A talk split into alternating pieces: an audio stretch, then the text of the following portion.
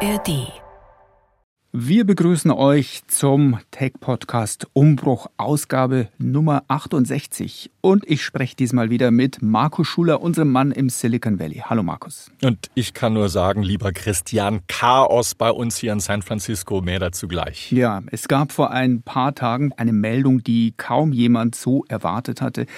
Sam Altman wurde gefeuert. Sam Altman, der Mann, der das Thema künstliche Intelligenz seit gut einem Jahr verkörpert wie kein anderer. Der Mann, der die Startup-Firma OpenAI wesentlich vorangetrieben hatte, so dass es inzwischen ein milliardenschweres Unternehmen geworden ist. Und dieser Mann wird nun einfach aus dem Unternehmen geworfen, von dem man dachte, dass es eigentlich so gut wie sein eigenes ist. Und offenbar hatte sich auch die Belegschaft von der Meldung völlig überrumpelt gefühlt.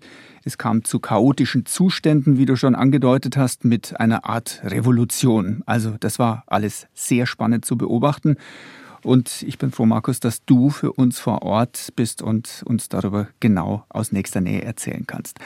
Außerdem müssen wir diesmal in Umbruch nochmal über X sprechen und über Elon Musk, obwohl wir dem Mann eigentlich nur ungern so viel Raum geben. Wir haben schon viel zu oft über ihn hier in Umbruch berichtet, aber Musk setzt einfach immer wieder noch einen obendrauf. Und wir möchten seine Eskapaden ins ultrarechte politische Spektrum einfach nicht unkommentiert lassen. Inzwischen ist die Entwicklung so schlimm, dass ex reihenweise prominente Werbekunden davonlaufen. Also, ich würde sagen, es geht los mit Umbruch, dem Tech-Podcast von BR24. Und ihr findet uns wie immer in der ARD Audiothek und überall, wo es Podcasts gibt. Am Mikrofon Christian Sachsinger.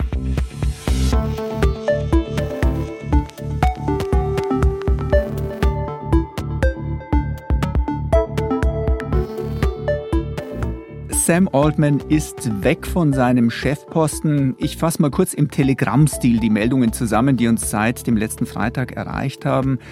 Da kam zuerst die Meldung, Sam Altman, einer der Gründer von OpenAI, sei vom Verwaltungsrat entlassen worden. Ein anderer Mitgründer und Vertrauter von Altman, Greg Brockman, reichte daraufhin aus Protest ebenfalls seine Kündigung ein. Neue Interimschefin sollte die bisherige Technikvorständin Mira Murati werden. Microsoft und andere Investoren sind konsterniert und versuchen die Situation daraufhin zu lösen und zu erreichen, dass Altman und die anderen wieder zurückkommen können zu OpenAI. Diese Verhandlungen scheitern. Daraufhin will Microsoft die rausgeworfenen ins eigene Unternehmen aufnehmen. Dann wiederum gibt es einen Brief von 500 OpenAI-Mitarbeitern, die alle Altmans Rückkehr fordern und dass der Verwaltungsrat zurücktritt.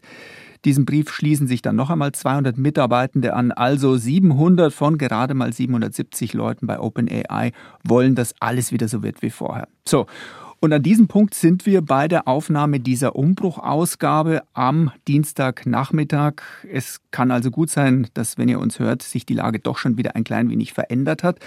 Aber Markus, lass uns über die Hintergründe reden. Was weiß man denn bisher? Warum ist das alles so gekommen? Darf ich eines noch vielleicht vorausschicken, Christian? Ich berichte seit mehr als zehn Jahren über das Silicon Valley. Seit sieben Jahren lebe ich hier in der Nähe von San Francisco, nördlich des Silicon Valley und berichte von vor Ort. Und ich habe in meiner Karriere so etwas noch nie erlebt, dass es so viel Streit, solch eine chaotische Auseinandersetzung um ein Start-up gibt, wie jetzt um OpenAI. Das hat wirklich ähm, uns alle hier geschockt. Ich hatte den Eindruck, so bei euch in Deutschland geht das Thema etwas unter. Da ist es mhm. nicht so, da ist nicht so viel berichtet worden. In den großen US-Zeitungen, in den großen Medien-Outlets ist es in den vergangenen Tagen immer der Aufmacher gewesen. Also da spricht ja. jeder drüber und das ist unglaublich, was hier passiert. Aber ja. um deine Frage zu beantworten, ähm, warum ist das alles so gekommen? Da weiß man relativ wenig und das ist eine der Merkwürdigkeiten um diese Chaostage beim eben wertvollsten Startup der Welt. Der Aufsichtsrat hat bis bislang nur mitgeteilt, in dem übrigens auch Sam Altman und Greg Brockman Mitglieder waren, dass sich Altman nicht transparent gegenüber diesem Aufsichtsgremium verhalten habe. Details blieb man aber bislang schuldig. Schon seit äh, geraumer Zeit brodelt es wohl intern bei OpenAI innerhalb der Firma. Da gibt es nämlich unterschiedliche Auffassungen über die Strategie. Dem 38-jährigen Altman wird vorgeworfen, die generative KI zu schnell und zu aggressiv vorangetrieben zu haben, obwohl das Produkt, also ChatGPT, Schwächen ab und an noch hat wie Halluzination. Also dass die KI einfach Dinge erfindet, die so nicht stimmen und die es auch so nirgendwo gelesen haben kann.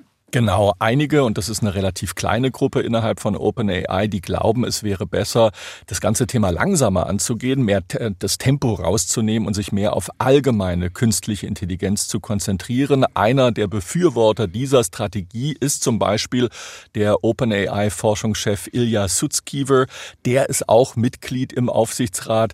Er soll die Entlassung von Altman anfangs mitbetrieben haben. Jetzt sagt er auf einmal in einem Tweet, hat er sich öffentlich geäußert und gesagt, also so weit wollte er nicht gehen und er möchte eigentlich, dass alles so wird wie früher. Die überraschende Entlassung von Altman hat aber eben dafür gesorgt, dass auch Greg Brockman, wir haben es gesagt, ein weiterer Mitgründer aus Protest das Unternehmen verlassen hat. Auch einige weitere OpenAI-Mitarbeitende haben am Freitag spontan aus Solidarität zu Altman gekündigt. Weitere sind dann gefolgt. Altman, und das muss man auch wissen, ist nicht nur innerhalb von OpenAI sehr beliebt, auch im Silicon Valley, da genießt er einen sehr guten Ruf. Bevor er nämlich bei OpenAI Vollzeit eingestiegen ist, da war er beim Inkubator Y Combinator tätig und hat dort geholfen, hunderte Startups zu gründen. Er weiß also sehr genau, wie dieses Startup-Geschäft gerade im Silicon Valley funktioniert. Er weiß auch, wie man Investoren findet und wie man eine Firma aufbaut und diese schnell groß macht. Und trotzdem, wir haben es ja gehört, waren eben nicht alle einverstanden mit dem Kurs von Altman. Mhm. Ich habe auch gelesen, dass es sogar zwei richtige Lager gegeben hat oder gibt bei OpenAI. Die Website The Verge zum Beispiel berichtet von zwei Fraktionen, die sich über den Kurs des Unternehmens nicht einig sind. Du hast gesagt, die Seite, die mit Altman nicht einverstanden war, also die um Forschungschef Ilya Sutsky war, der ging alles ein wenig zu schnell. Du hast auch gesagt, die wollen sich auf allgemeine KI konzentrieren. Was heißt das denn, allgemeine KI?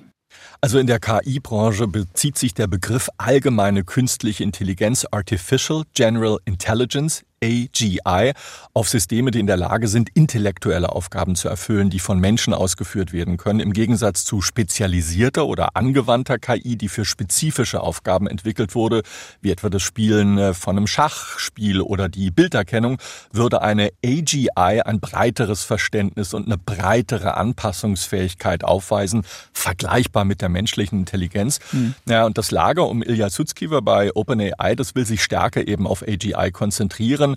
Man würde sich hier dann, äh, wenn es nach dieser Gruppe geht, um langfristige, grundlegende Fortschritte in der KI-Technologie konzentrieren. Das würde automatisch ein langsameres Vorgehen bei der kommerziellen Verwertung und der schnellen Markteinführung neuer Produkte bedeuten. Um zu verstehen, wie so eine Palastrevolte bei OpenAI überhaupt stattfinden konnte, muss man auch wissen, dass das Unternehmen kein richtiges Unternehmen ist. Was hat es denn mit dem Geschäftsmodell auf sich? OpenAI hat bei seiner Gründung vor acht Jahren gesagt, man will als gemeinnützige Organisation starten und man will eigentlich kein gewinnorientiertes Unternehmen sein. Aber das hat man vor einiger Zeit schon geändert und gesagt, man will dann doch, vor allem mit ChatGPT, gewinnorientiert arbeiten. Aber was man nicht geändert hat, war eben diese Struktur.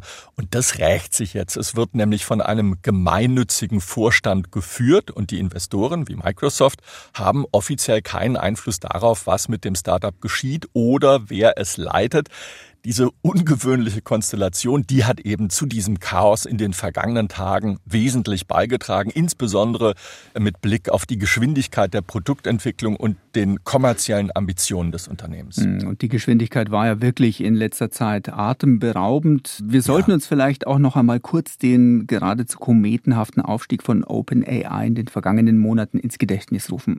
Ja, also der schnelle Aufstieg von OpenAI in den vergangenen Monaten ist vor allem auf die Popularität Qualität seines Chatbots ChatGPT zurückzuführen. Diese Technologie, die hat weltweit seit äh, ja, November vergangenen Jahres für Aufmerksamkeit und für Anerkennung gesorgt.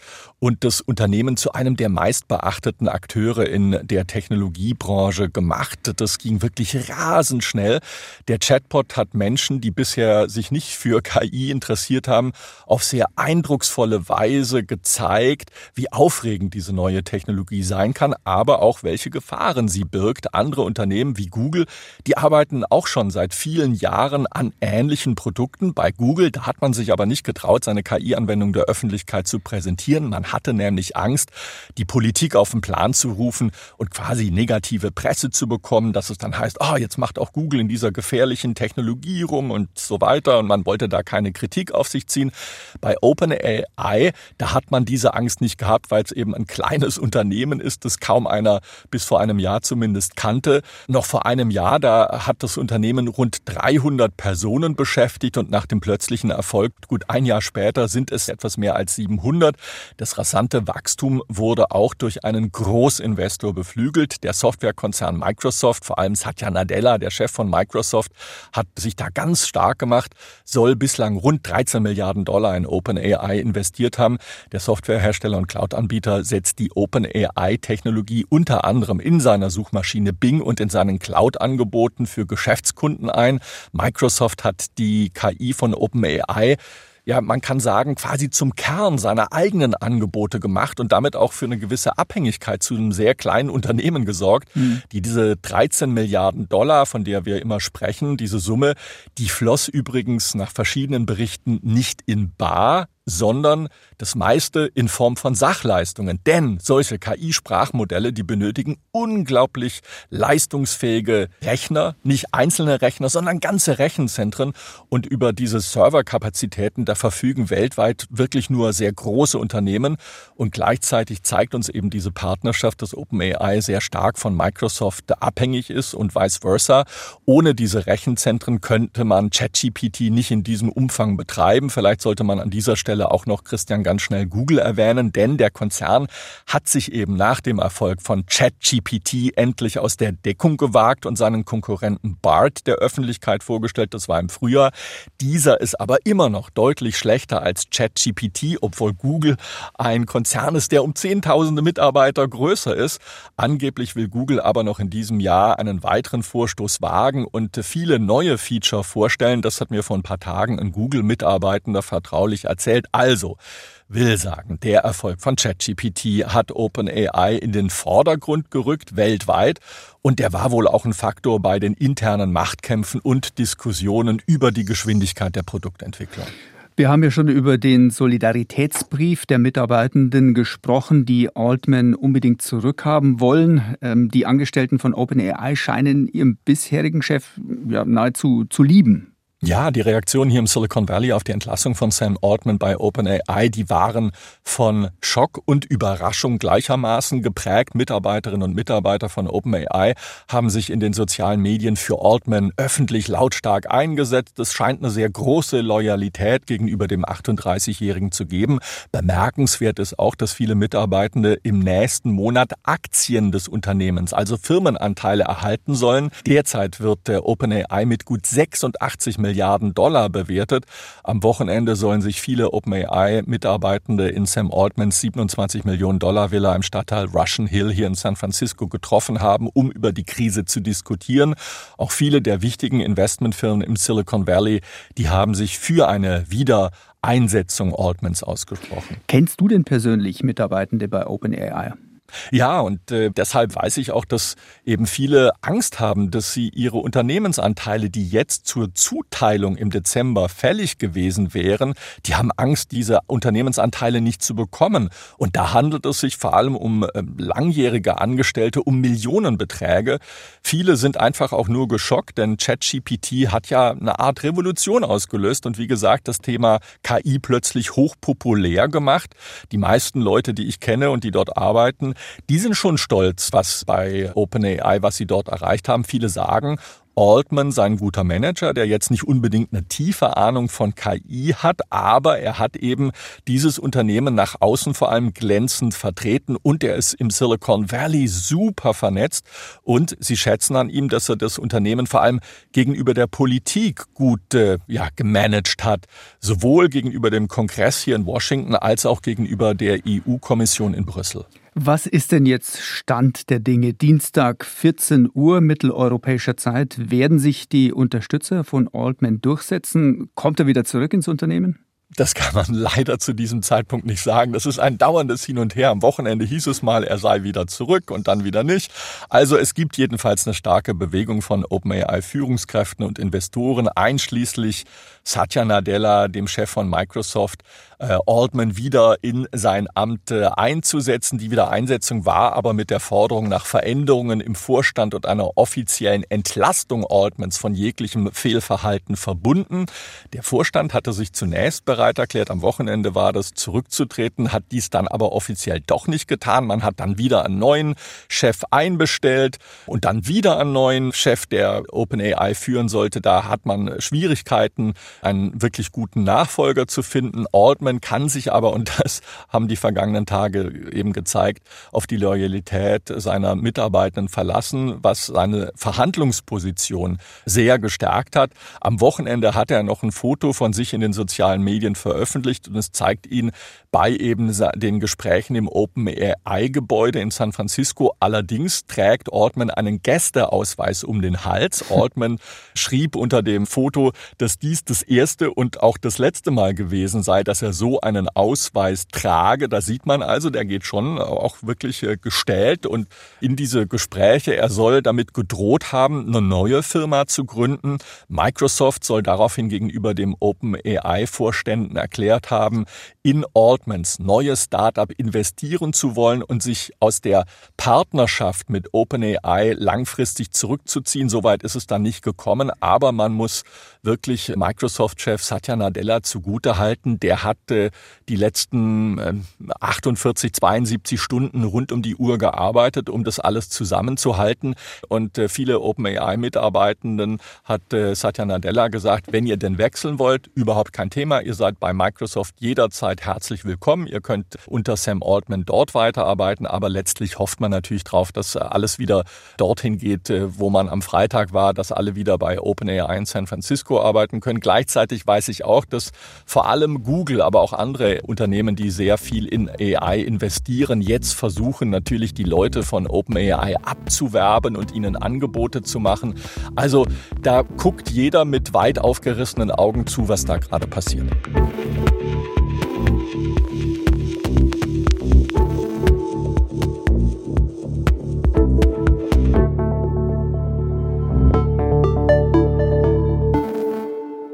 Dem Kurznachrichtendienst X, früher Twitter, laufen die Anzeigenkunden davon. Markus, du wirst uns sicher gleich erzählen, wer alles X und damit Elon Musk, dem die Plattform ja gehört, den Rücken kehrt. Wir haben in Umbruch schon mehrmals über Twitter, X und Elon Musk gesprochen. Wir haben immer wieder gezeigt, wie Musk die Plattform im Prinzip geschrottet hat, Mitarbeiter vergrault, Moderation von Inhalten runtergefahren, den blauen Haken, also das Gütesiegel gegen Bezahlung vergeben und Donald Trump wieder auf die Plattform gelassen.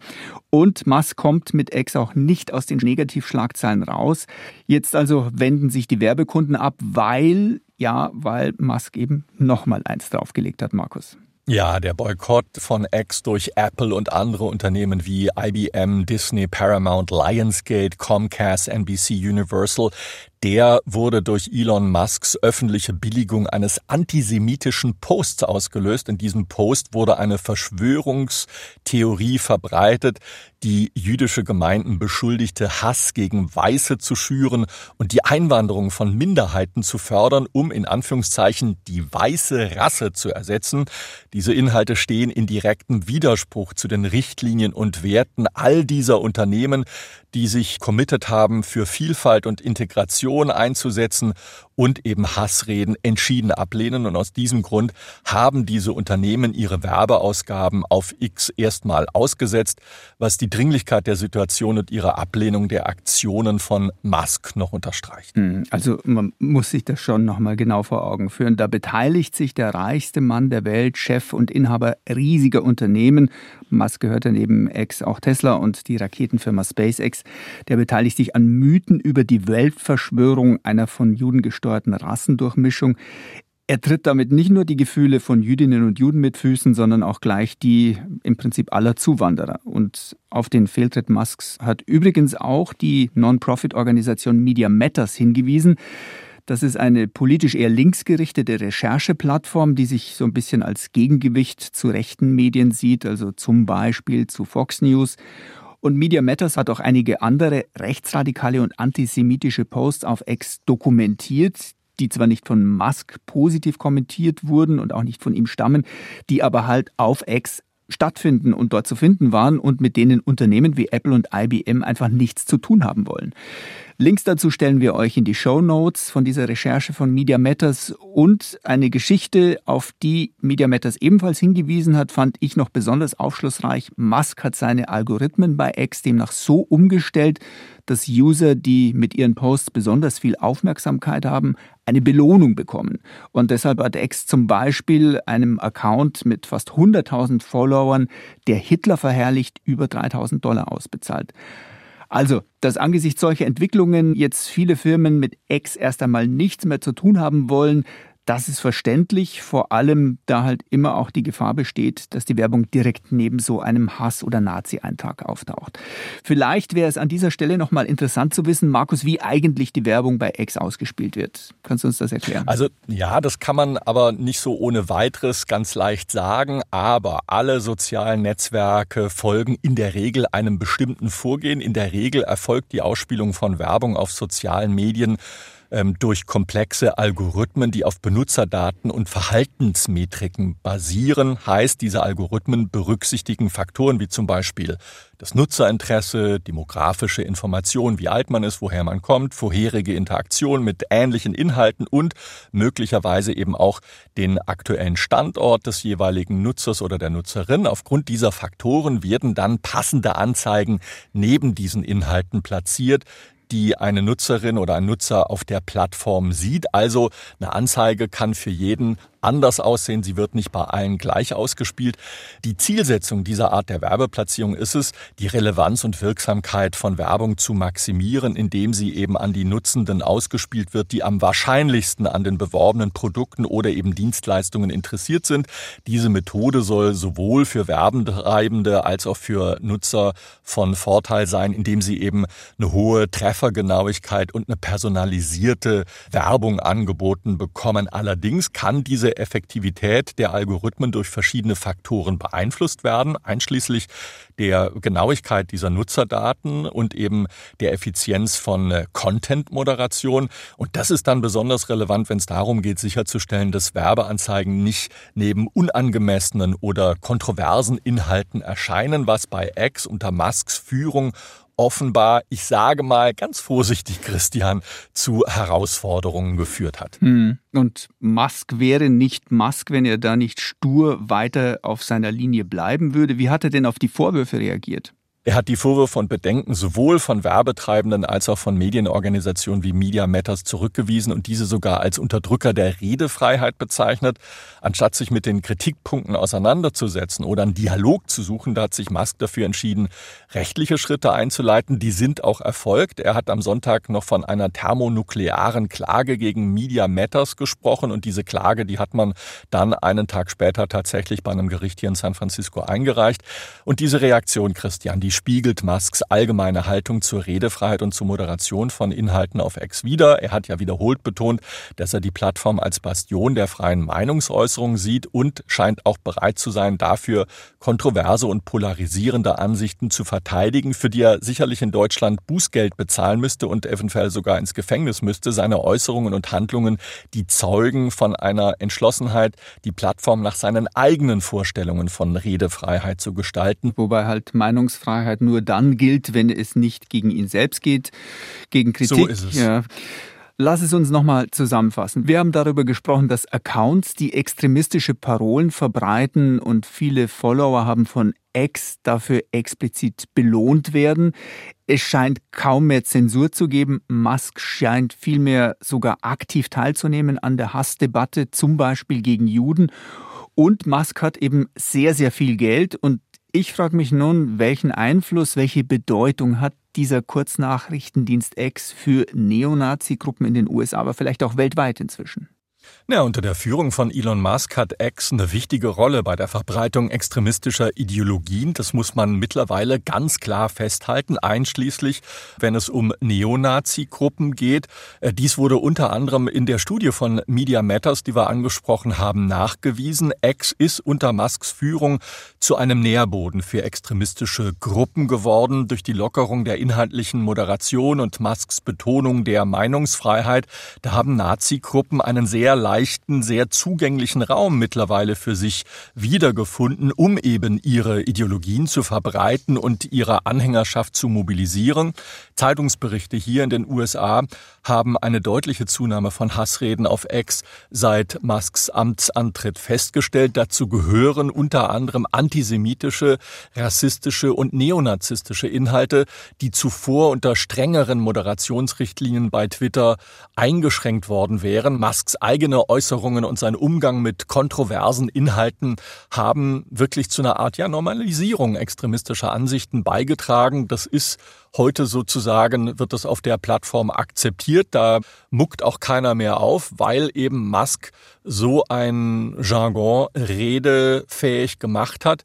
Er hat diese Posts gebilligt. Antisemitische Verschwörungstheorien können dort verbreitet werden. Er hat also dort äh, quasi diesen Mythen eine große Bühne eingeräumt.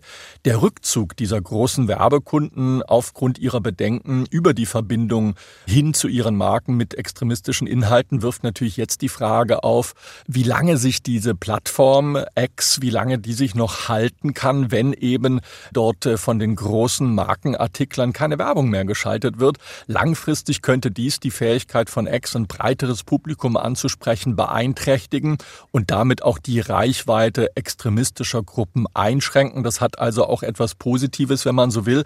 Die Präsenz und Aktivität von Neonazi-Gruppen auf X, die hat nicht nur den Online-Diskurs hier in den USA beeinflusst, sondern es hat eben auch reale Auswirkungen.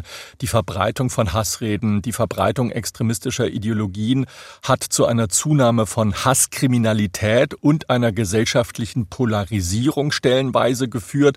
Trotz der Zunahme extremistischer Inhalte gibt es auch Gegenbewegungen und eben Kritik verschiedener Gruppen und auch Einzelpersonen, die sich gegen die Verbreitung solcher Ideologien auf X einsetzen. Die Rolle von Twitter oder X als Ort, an dem neonazistische Gruppen ihre Ideologien verbreiten können, unterstreicht aber schon die Notwendigkeit einer sorgfältigeren und ja verantwortungsvolleren Moderation von Inhalten auf diesen Social-Media-Plattformen.